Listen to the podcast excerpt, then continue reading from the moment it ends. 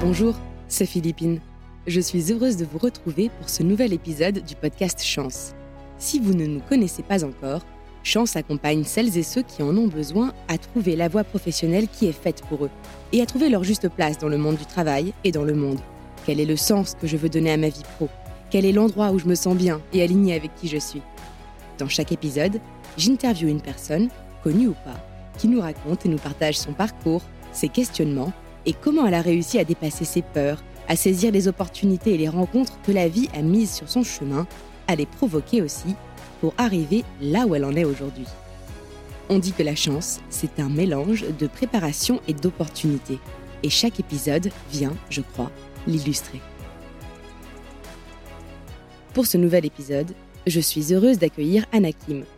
De graphiste à professeur de peinture en passant par la danse, Anakim a toujours eu une fibre artistique forte, qu'elle a eu l'occasion d'exprimer d'ailleurs à travers différentes expériences professionnelles. Mais au bout de quelques années, elle commence à se poser des questions. Pourquoi se sent-elle comme éteinte? Qui est-elle en tant qu'artiste? Quel avenir et quelle suite donner à sa vie pro et comment faire le tri entre toutes ses envies? Entre doutes, peur et découverte sur elle, Anakim nous raconte son histoire et nous explique comment elle s'est donné la chance de croire en ses rêves. Vous écoutez Chance, le podcast qui défend l'égalité des chances professionnelles et le droit de se réinventer. Bonjour Anakim et merci beaucoup d'avoir accepté notre invitation. Eh ben, avec plaisir. Bonjour Philippine. Pour commencer, peux-tu nous raconter, s'il te plaît, d'où tu viens et quel est ton parcours? Ben, Moi, je suis euh, née dans le Vaucluse. J'ai fait euh, des études d'art. Euh, je me suis dirigée vers une école d'art qui était à Bruxelles après avoir fait un an aux Beaux-Arts dans le sud de la France. Je suis montée là-haut pour voir du pays, changer un peu d'endroit découvrir la pluie et intégrer une école de graphisme en fait qui, euh, qui était basée sur la recherche euh, artistique et ça c'était c'était vraiment génial. J'ai depuis longtemps cherché des, des des directions vu qu'on me demandait tout le temps de choisir choisir choisir dès qu'on est au collège on me demande de choisir un stage au lycée de choisir des options etc. ça me terrorisait et du coup je voulais toujours des choses assez larges et pour moi bah le monde artistique était assez large dans ma tête et du coup je pouvais explorer plein de choses. Et cette école à Bruxelles, ça m'a ça m'a permis ça. Euh, ensuite du coup j'ai été diplômée et j'étais graphiste et euh, j'ai pas eu envie de faire graphiste. du coup je suis partie euh, à Vancouver faire de la danse. J'en avais fait juste un petit peu quand j'étais ado et, et en fait c'était trop une envie très très forte et euh, je me suis dit c'est maintenant que jamais. Je suis partie, je crois que j'avais 22 ans, euh, peut-être 23, avec un niveau assez médiocre, mais beaucoup d'ambition. Et euh, j'ai fait six mois de danse non-stop là-bas. C'était incroyable, j'avais l'impression de vraiment rentrer à l'intérieur des vidéos YouTube que je regardais depuis 10 ans. Parce que l'ambiance et, et le type de danse que je faisais, ça me plaisait beaucoup. Donc c'était un peu comme une reprise d'études, mais pas vraiment officiel, mais voilà. Ensuite, je suis rentrée en France. Euh, et un prof à Vancouver m'a dit euh, rentre en France, euh, travaille ta technique, c'est ce qu'ils sont très forts pour ça là-bas, et puis tu reviens et tu nous fais une démo. Et donc je suis rentrée pleine de d'envie et de et d'ambition d'atteindre un super niveau technique.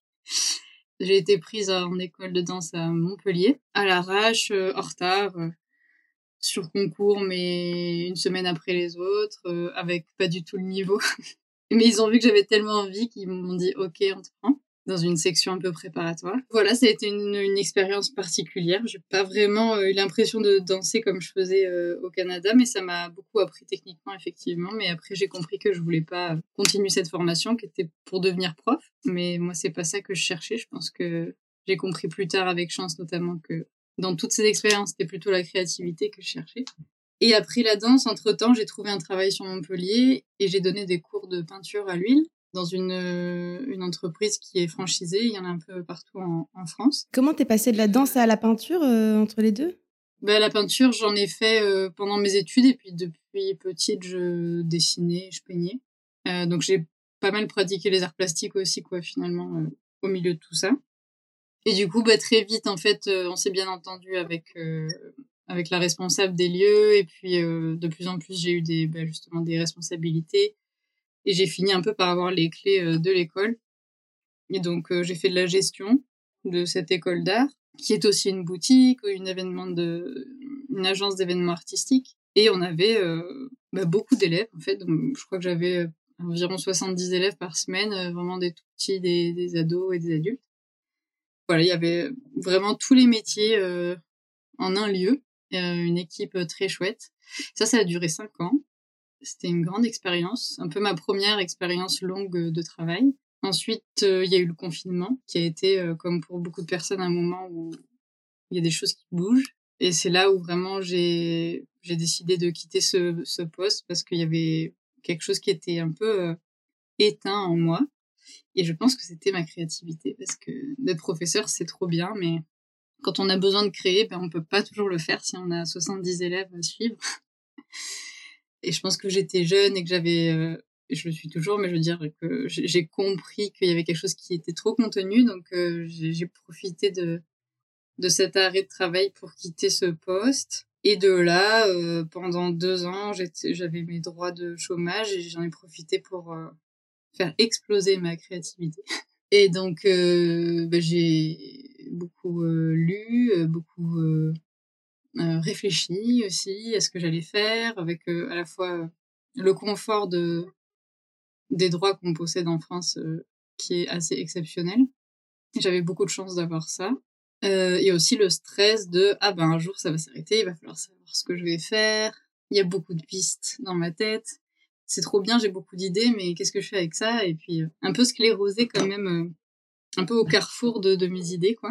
Je pars de, en général dans tous les sens, dans, l'idée que je, me passionne beaucoup pour différents sujets et que j'aime bien y aller à fond, mais après je change, quoi. Donc euh, je me disais, bah, je vais jamais au bout des choses, je fais tout un petit peu, je suis experte en rien, je sais faire plein de trucs, mais il y a rien qui est pro, etc. Donc j'étais un peu dans ces, dans ces pensées-là. Et à côté de ça, il y avait mon, mon copain de l'époque qui montait sa boîte et qui, lui, euh, avait un, un, chemin tout tracé dans sa tête, très méthodique, très euh, start-up euh, et très patient, très intelligent et tout ça. Donc moi, j'étais à côté de ça en train de me dire, mais je fais rien de ma vie. lui, il monte son truc, il prend des risques et tout. Bon, voilà, et ça s'est mélangé. Et puis c'est lui qui m'a dit, mais regarde, chance, ça pourrait te plaire, peut-être que ça peut, ça peut être une bonne idée de regarder ça maintenant, t'as du temps et tout. Et donc j'ai regardé les, de vidéos témoignages sur le site. Et de là, je me suis dit, mais oui, c'est ça qu'il faut que je fasse. Et je pouvais le, financer avec le CPF, donc c'était c'était parfait. Et puis euh, l'aventure chance euh, a commencé. Et là, ça a été une nouvelle histoire. si j'essaie de résumer, euh, mais comme tu le dis, c'est pas facile parce que c'est très riche. il y a eu plusieurs vies professionnelles où tu t'es autorisé à tester des choses, des métiers, des secteurs, des environnements différents jusqu'à une expérience assez pérenne qui a duré cinq ans, mais à la suite de laquelle tu as eu le sentiment qu'il y avait quelque chose d'éteint, comprenant plus tard que c'était ta créativité, mais ne le sentant pas spécialement à ce moment-là, mais quelque chose en tout cas de plus aligné. Là, tu as utilisé une conjoncture, on va dire, particulière, un contexte particulier pour faire exploser ta créativité dans le confort des droits, etc avec finalement des craintes qui sont ressorties de cette peur de reproduire un schéma un peu de touche à tout et donc de pas aller à fond dans un domaine euh, et de pas forcément euh, faire le tri dans tout ce, magma euh, d'idées. Et chance à ce moment-là est arrivée. Est-ce que c'est une bonne, un bon résumé? Ouais, c'est bien résumé. Donc, avant d'aller justement dans le, dans le, vif du sujet de ce que ce parcours t'a permis d'apprendre sur toi, ton projet, ce que tu fais aujourd'hui, j'aimerais bien revenir un peu sur cette période parce que c'est intéressant quand même. Euh, chacun vit différemment des périodes de questionnement. Mais j'aimerais bien te demander si, à ton avis, le fait de t'octroyer, même si encore une fois elle était conjoncturelle, mais t'octroyer cette pause de, de, un peu de phosphorescence d'idées, etc., c'est quelque chose que tu referais si c'était à refaire et qui, t'a permis de, de trouver quelques pistes ou est-ce que c'est une perte de temps? Comment tu vivrais ça? Ça a été extraordinaire pour moi. Surtout les débuts parce que je me disais bah, j'ai deux ans devant moi, c'est long, euh, j'ai le temps de faire plein de trucs. Et j'avais le temps de faire plein de choses. En fait, je pense que j'ai encore plus travaillé que quand je travaillais. Et je pouvais, je sais pas, il y a eu une période où pendant deux mois ou trois mois, je me suis, j'étais obsédée euh, des données personnelles euh, sur Internet.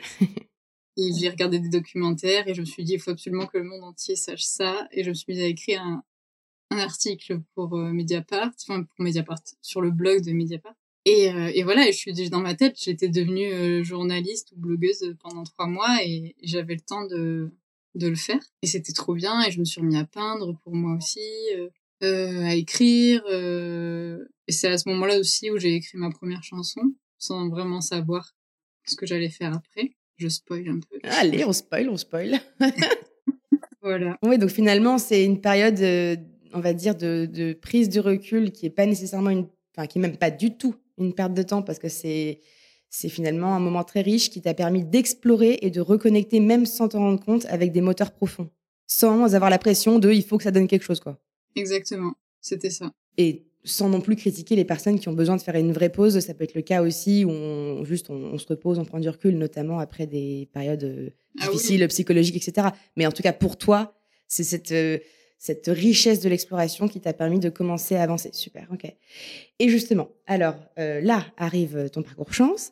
On va essayer de faire durer le suspense encore un tout petit peu plus. Qu'est-ce que tu as appris sur toi euh, dans ce parcours dont tu n'avais pas forcément conscience avant et qui t'a permis d'orienter le nouveau chapitre euh, de ta vie pro que tu as démarré depuis? Beaucoup de chance, c'est un grand, beaucoup de chance, beaucoup de choses. Je pense que un des premiers trucs, ça a été la reconnexion à mes vrais désirs et à mes rêves. On parle souvent de rêves et tout ça. Vivez vos rêves et tout. Alors ça fait un peu mmh, galvaudé. Mais c'est tellement vrai parce que là, la façon dont, dont c'était amené, c'était, il fallait vraiment être sincère avec soi-même. Donc je crois qu'un des premiers trucs, c'était de réaliser à quel point on est capable de se mentir à soi-même aussi. Et de s'inventer un personnage euh, n'est pas tellement nous parce qu'on pense que que ce personnage qu'on s'invente est mieux que nous. Et c'est hyper touchant de, de, retourner un peu dans l'enfance, notamment. Il y a une, toute une, donc, dans Chance au début, c'est l'introspection, c'est ça que je, préfère, euh, que j'ai préféré faire. Comme, comme je suis un peu passionnée psychologie et tout, c'était trop bien de, de faire ça. J'ai pas peur de, de m'enraciner là-dedans. J'aime bien justement aller chercher des trucs. Et voilà, et donc le, le fait de lister euh, ne serait-ce que c'est les, les, les, métiers qu'on arrivait de faire quand on était enfant. Bon, j'en ai, je crois que dans ma liste, j'en avais 27. Euh, déjà à cette époque-là, euh, j'avais les idées qui partaient un peu dans tous les sens. C'était intéressant de se dire, bah finalement, y a, on peut écrire ses rêves sur des sur des petits papiers. Et puis si on doit en choisir, on va en sélectionner par exemple euh, bah, deux trois, et puis on va en mettre deux trois à la poubelle. Et en fait, notre vrai rêve profond, on l'a mis à la poubelle en fait. C'est celui qu'on veut pas, qu'on veut pas regarder, en fait. On se dit, non, mais ça, je vais pas faire ça. C'est bon, c'est quand j'étais petite, quoi. Mais en fait, quand on est petit, souvent, on a des bonnes idées. Et donc ça, ça a été un truc super, euh, super intéressant de regarder de cette façon, en tout cas, comment c'était amené, ça m'a, ça m'a beaucoup parlé. Bah, un des trucs principaux, c'était la rencontre avec, euh, avec Nicole Lévy, qui était ma coach, qui a été une vraie, euh, une vraie rencontre comme il y en a peu. Mais vraiment, moi, j'ai beaucoup euh, connecté avec elle et je me suis vraiment sentie accompagnée, comprise et elle m'a beaucoup, beaucoup aidée. Je connais Nicole, effectivement, de la communauté des coachs chance. C'est quelqu'un. c'est ça. je crois que j'ai beaucoup de chance aussi de, de, la rencontrer et que de toute façon, c'est souvent dans les relations euh, aux autres qu'on avance le plus. Bah, c'était c'était top. En tout cas, elle te convenait, quoi. C'était un bon matching. Euh, de coach coaché quoi. Hmm. Ouais, vraiment. Et je l'ai su tout de suite.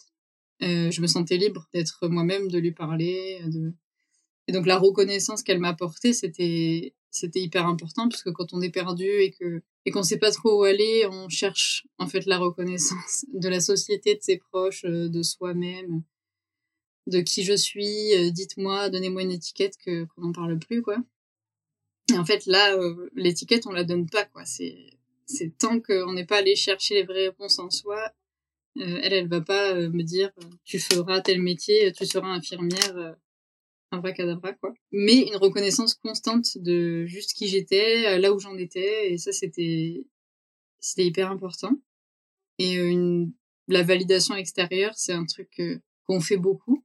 On le fait tout le temps dès qu'on met une story sur Instagram ou, ou que qu'on se dit ah, t'as vu j'ai mis cette robe elle est belle hein bon, voilà bah, la validation extérieure, elle, est un peu partout et elle, est beaucoup là quand on n'a pas trop confiance en soi ou qu'on a, on a du mal à s'estimer. Et elle, elle pouvait me l'apporter en fait, et je pense que c'est ce que fait un coach. Et c'était nécessaire à ce moment-là en fait. J'avais vraiment besoin d'entendre des choses que j'arrivais pas à m'avouer à moi-même. Il y a le cadre aussi, le fait d'être au chômage. Ben, le cadre, euh, c'est moi qui me le mettais, ou je pouvais passer aussi des journées euh, juste euh, à flâner. Mais là, en fait, ça me donnait une raison de de me lever aussi. Euh, j'écrivais deux trois heures par jour euh, sur le, dossier chance parce que j'adore écrire, donc c'était parfait. Je pouvais passer des heures à faire ça et le faire à fond. Donc ça me donnait un cadre en fait avec. Je savais que tous les jours j'allais aller sur Chance et, et faire une partie du, du parcours.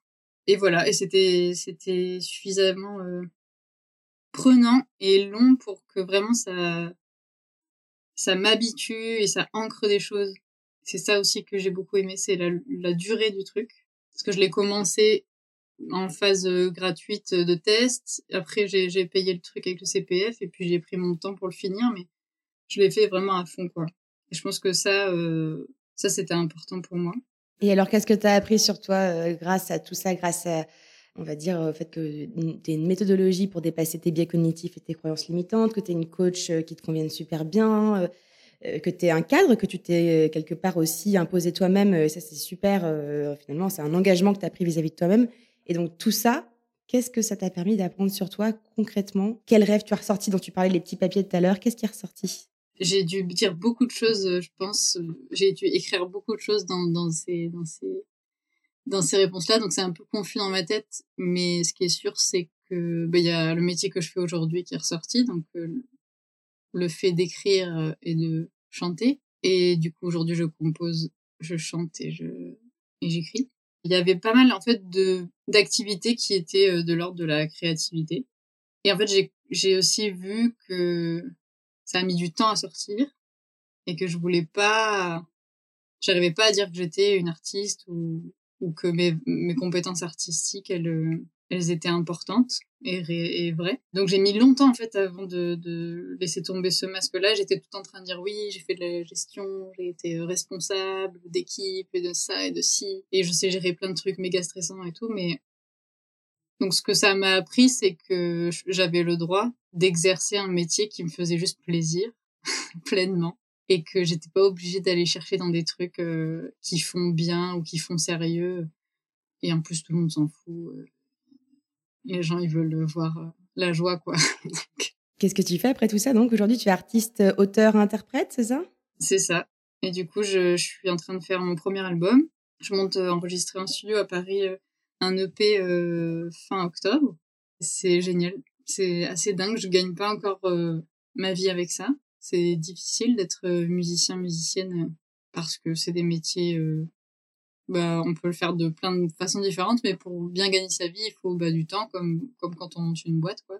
Parce qu'il faut faire tous les métiers en même temps. Bah, c'est la question que j'allais te poser, parce qu'on on associe souvent la pratique d'un métier artistique avec une certaine précarité financière. Et donc aujourd'hui, comment tu fais pour gérer cette contrainte financière? J'ai changé d'appartement, euh, je, je demande de, de l'aide aussi quand j'en ai besoin. Euh, à ma famille s'ils peuvent m'aider quand vraiment c'est trop compliqué. J'ai des aides aussi de l'État. Euh, je fais une, j'étais en formation. Euh, je suis à l'école euh, du coup de musique depuis. Là, c'est la deuxième année que j'entame. Donc j'ai eu des aides aussi avec ça. Donc en fait, je demande de l'aide autour de moi et je fais des petits boulots euh, différents, toujours des, des choses qui me plaisent et qui me prennent pas la tête, qui me font plaisir et qui peuvent me rapporter un peu des sous. Et euh, l'avantage, c'est que comme j'aime bien faire plein de trucs, bah, c'est OK pour moi de, de faire un peu de graphisme, de donner un cours de peinture. Euh. donc tu capitalises sur tes compétences existantes de tes précédentes expériences professionnelles finalement pour faire des, du travail alimentaire. quoi. Super. C'est ça.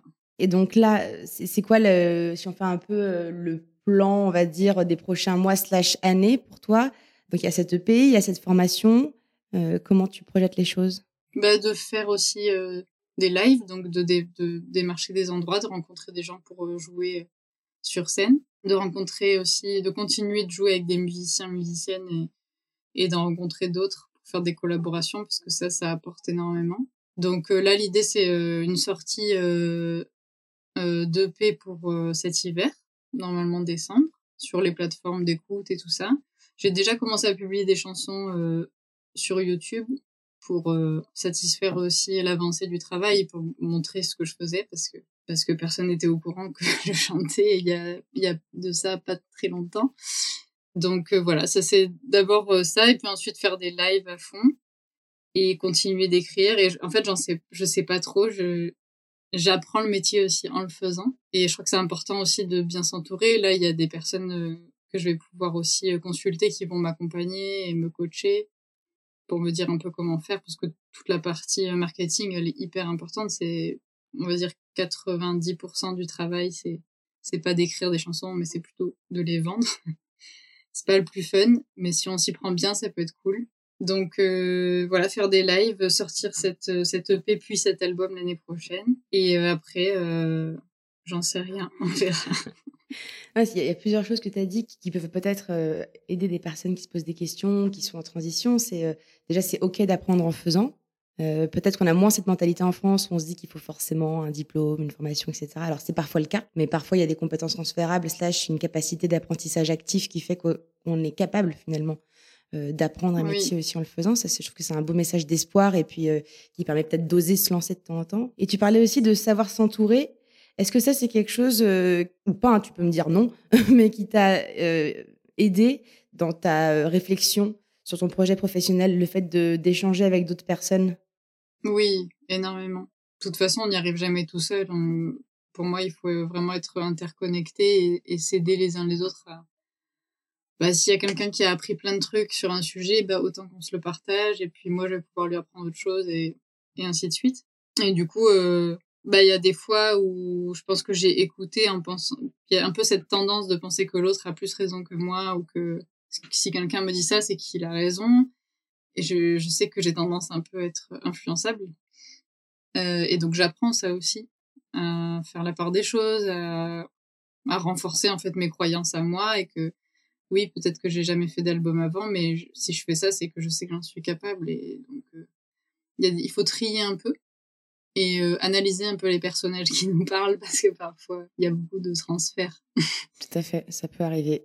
Et c'est vrai qu'il y, a beaucoup mmh. de mécaniques de rencontre, en tout cas proposées dans le parcours Chance, euh, mais pas que, hein, dans d'autres aussi expériences. mais c'est vrai que chez Chance, il y a les ateliers collectifs, il y a les rencontres experts métiers, il y a les duos, etc.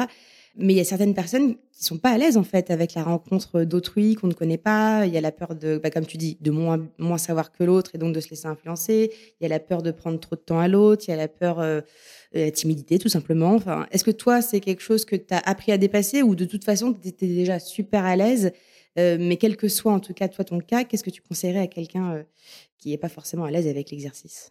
Je pense que l'idée, c'est de se dire, ok, moi j'aimerais ça, eh ben, je vais trouver des personnes qui me donnent envie et qui font des choses qui, qui me parlent en fait.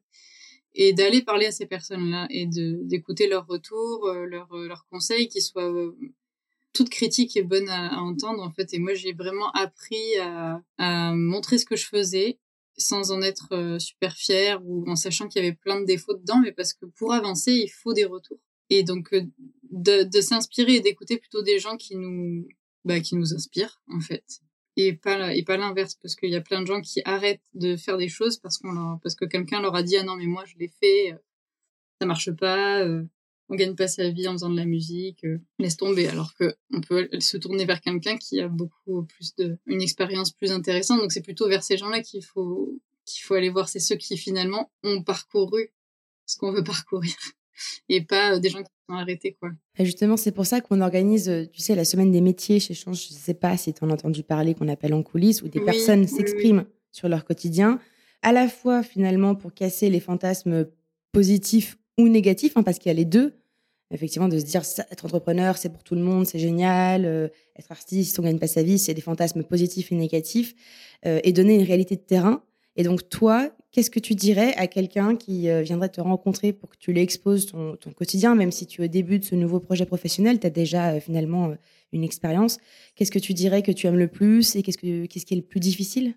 Je dirais que ce qui est le plus difficile, c'est de, de garder le cap de se rappeler pourquoi on fait les. c'est pas difficile de se rappeler pourquoi on fait les choses, mais régulièrement il faut se le dire parce que bah, avant de monter sur scène, on peut avoir beaucoup de stress et se dire mais qu'est-ce que je fous là? Euh, Je pourrais être dans un bureau et personne ne me verrait et je serais beaucoup mieux. Et puis on se dit ah non mais en fait là ce que je suis en train de faire c'est que je, je vais raconter une histoire aux gens qui sont venus me voir chanter et j'ai besoin de leur raconter cette histoire et parce que ça va leur faire du bien, je, je le sais. Et de là on monte sur scène et on sait pourquoi on est là quoi. Donc c'est de, de se rappeler régulièrement de pourquoi on est là, pourquoi on fait les choses, est-ce qu'on les fait parce qu'il faut les faire ou parce qu'on en a vraiment envie? D'être patient, mais moi je suis pas très patiente, donc je sais pas si c'est un bon conseil venant de moi, mais de se dire je fais ce que j'aime faire, je le fais tous les jours et je peux le faire encore plus. Et après, ça devient un métier ça peut devenir une activité principale de faire encore plus ce qui nous fait du bien. Il n'y a pas euh, non plus de recette magique. Tout le monde a son avis à donner. Il y a plein d'expériences différentes. Je pense que l'unicité le fait d'être soi-même, bah, c'est la bonne, euh, c'est la bonne idée, tout en écoutant ce qui se passe autour de soi, en ayant conscience que ça change, que ça bouge, qu'il faut entendre aussi les retours mais que on a tout en nous déjà en fait. On a juste besoin d'être éclairé, pas forcément de devenir quelqu'un d'autre. Donc euh, plutôt de se rapprocher de ce qu'on est et de faire simple. Donc euh, ouais, pour résumer, je dirais peut-être de pas chercher ailleurs les solutions, mais de se rapprocher plutôt de ce qui simplement nous fait du bien. Voilà, peut-être que c'est une réponse d'artiste euh, indépendant ou RSA, mais en tout cas, moi ça me rend heureuse de faire ça. Bah, en tout cas, à l'époque où j'ai été comédienne dans une vie précédente, j'avais un peu le sentiment que beaucoup de gens ne considéraient pas que c'était mon travail, mais que c'était un peu un hobby, tu vois. Alors que mmh. moi, mon, objectif, c'était de faire ça à plein temps.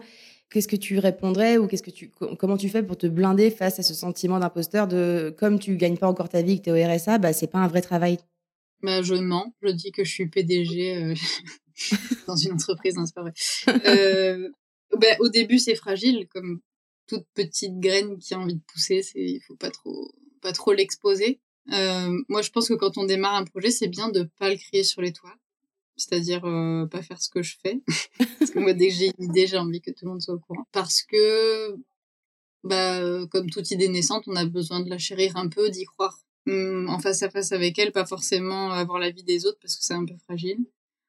Donc d'attendre un peu et puis au fur et à mesure, ça se fait. Et puis, il y a des outils pour ça. Et moi, c'est ce que j'ai eu avec chance. C'est-à-dire que, bah, en sachant que j'allais voir une partie de ma famille ou que j'allais retourner voir, euh, je sais pas, certaines personnes et que j'angoissais un peu en me disant, ah, mais quand je vais leur dire ça, ils vont sûrement me dire que c'est, que c'est un peu irresponsable et je sais pas ce que je vais dire, j'ai peur qu'on me juge et tout. Il y a des outils pour se préparer. Mais en fait, après, ça passe et en fait, quand on est convaincu, après les gens, ils sont convaincus ils ont juste peur, ils projettent des peurs et puis on comprend vite que ça nous appartient pas quoi. Donc d'arriver à prendre le recul et la distance de pas trop de voir l'autre, de se voir soi et de vraiment constater qu'on n'est pas la même personne, pas au même endroit, pas avec les mêmes euh, sensations et expériences. Et donc euh, se, essayer de se ramener à ce qu'on est nous. Je sais pas si c'est clair. Si si, ça me fait penser à dans le milieu de l'acting, il y a Stella Adler qui est une référente euh, de, coaching d'art dramatique et qui disait que le, la première personne à applaudir et son premier fan doit être soi-même et que les applaudissements doivent venir avant tout soi-même. Et quand tu disais de d'abord se convaincre soi et d'avoir un discours tellement ancré que finalement tout le monde y croit et ne remet plus en question ton idée qui était un petit peu plus fragile au début, c'est vrai que c'est là où tu te dis que le fait de agir comme si c'était déjà en place, c'est peut-être aussi une façon de bah, de faire avancer les choses, quoi. Alors là, c'est très personnel. Je profite de ce podcast pour te poser une question sur un cliché que moi j'ai du monde de la musique. Euh, est-ce que c'est vrai qu'il faut avoir un réseau, il faut connaître les bonnes personnes et que si on n'est pas un initié ou une, initiée, c'est compliqué?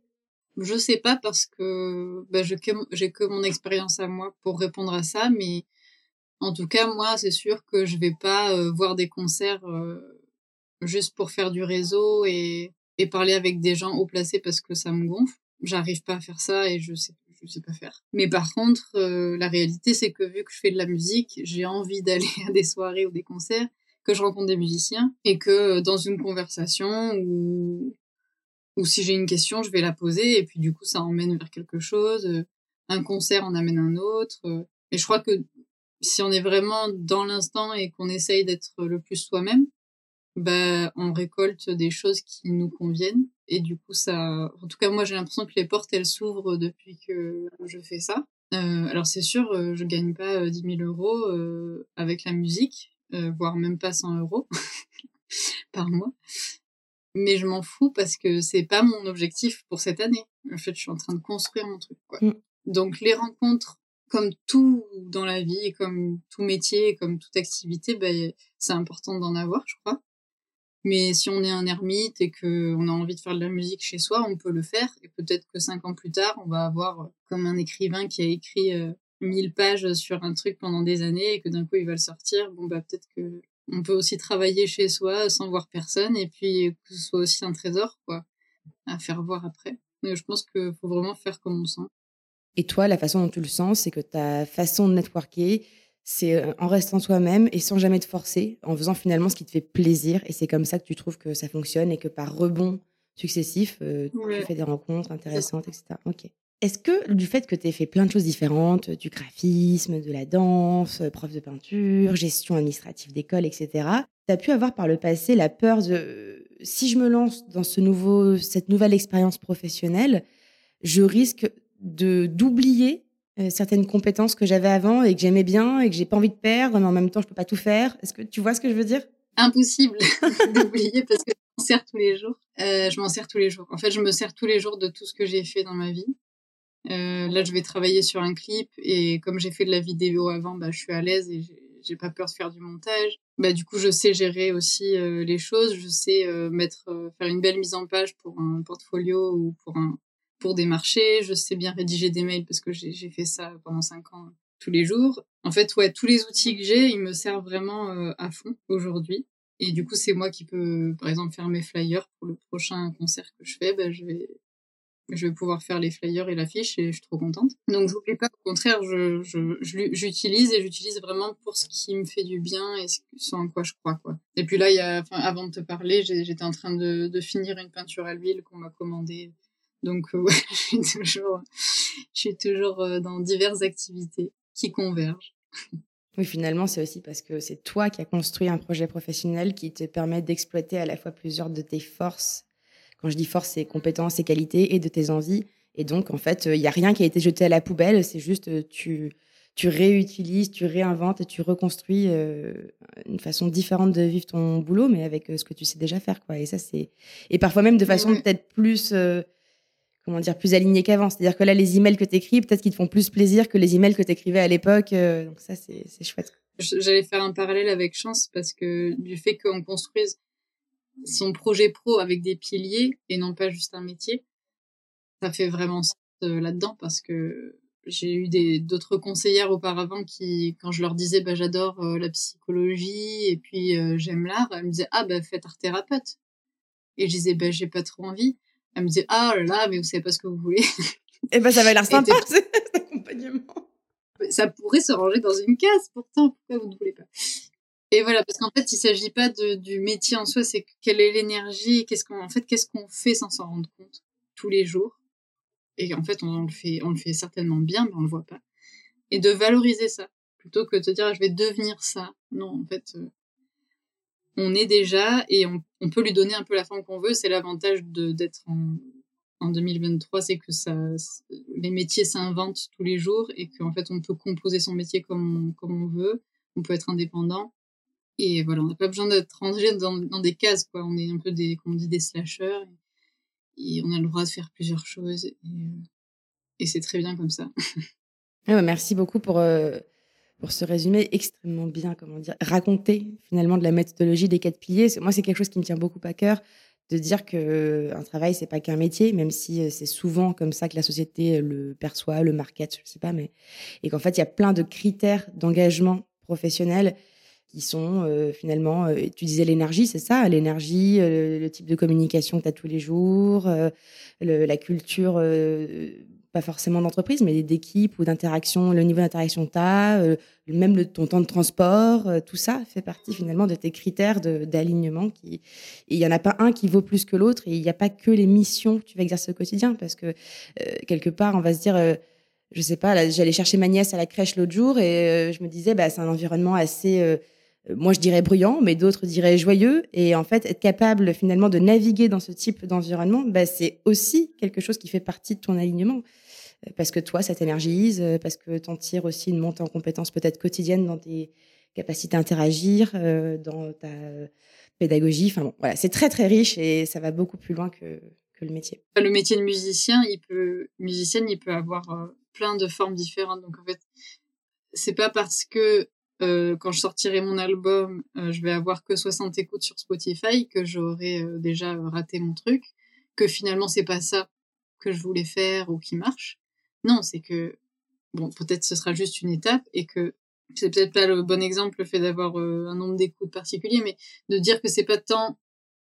Enfin, souvent on a tendance à remettre en question ce qu'on est, alors que c'est peut-être l'environnement ou les personnes avec qui on est, ou la façon dont on s'est fait, ou le timing. Et donc c'est important de se dire qu'on a vraiment des envies, du savoir-faire et tout, et qu'il faut le valoriser avec plein d'autres choses. Donc musicienne, ça peut avoir plein de formes différentes. Et, euh, et souvent, c'est un peu mono-dirigé comme pensée de Ah, mais tu vas faire de la musique, tu vas finir sous les ponts avec un accordéon. Parce que voilà, c'est les films et les médias qui nous racontent des histoires, mais la réalité, elle est beaucoup plus complexe.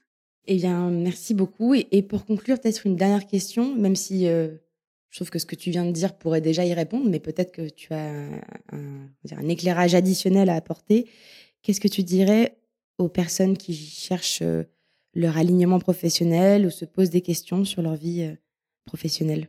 Bah oui, c'est vrai que ça, ça répondait de peut-être euh, avant de, se remettre en question soi, même si c'est important de le faire euh, très régulièrement, mais de se dire ah bah tiens j'y arrive pas ou je suis nulle parce que j'ai tenu que six mois dans ce boulot et déjà je me sens pas bien ou plutôt de regarder autour de soi et, de se dire ben qu'est-ce qu'est-ce que ce serait à la place de ce bureau qui est à côté de moi ou cette vue sur la ville Qu'est-ce que, en fait, dans quel environnement je me sentirais mieux D'imaginer un endroit où on serait bien et de regarder la différence en fait entre ce qu'on s'imagine et ce qui est là et de s'autoriser à se dire bah, j'ai le droit en fait de choisir le luxe pour ma vie et d'aller chercher en fait euh, à mettre en place le lieu, l'environnement, euh, les gens avec qui j'ai envie de bosser parce qu'on est très nombreux donc euh, je pense qu'il y a de la place pour tout le monde ouais, s'il y a des questionnements, c'est de se dire que c'est légitime, qu'il y a plein de gens euh, qui sont dans ce cas-là, et de d'éviter de trop se, se flageller, on va dire, euh, mmh. et de plutôt constater qu'il y a des choses qui, qui ne nous vont pas et que c'est ok. En fait, c'est pas grave. De s'autoriser à, à finalement accepter que les ajustements peuvent être aussi à la marge, on va dire pas forcément dans le métier, qu'on n'est pas tous obligés de se reconvertir et qu'on peut se poser les questions sur ces fameux quatre piliers. Ce que tu disais à l'instant, euh, peut-être que c'est l'environnement. Euh, ou alors peut-être c'est carrément le métier qui ou peut-être qui va pas parce que hmm. voilà, peu importe, mais en tout cas de pas trop se dire c'est c'est ça vient de nous, euh, on sait pas ce qu'on veut, on est nul et tout. Non non, en fait, il y a vraiment des endroits où on peut être bien, c'est juste qu'on veut pas se l'avouer ou qu'on l'a pas encore compris. Hmm. Ok, donc aussi reconnaître ses propres biais quoi. C'est ce qu'on appelle les, barrières internes, finalement. Tu, quand on se ment à soi-même ou qu'on a des croyances limitantes euh, dont on n'a pas forcément conscience. Quoi. Mm, Et merci beaucoup, Anaïm, pour ton partage. Et, euh, bah avec plaisir. message d'espoir.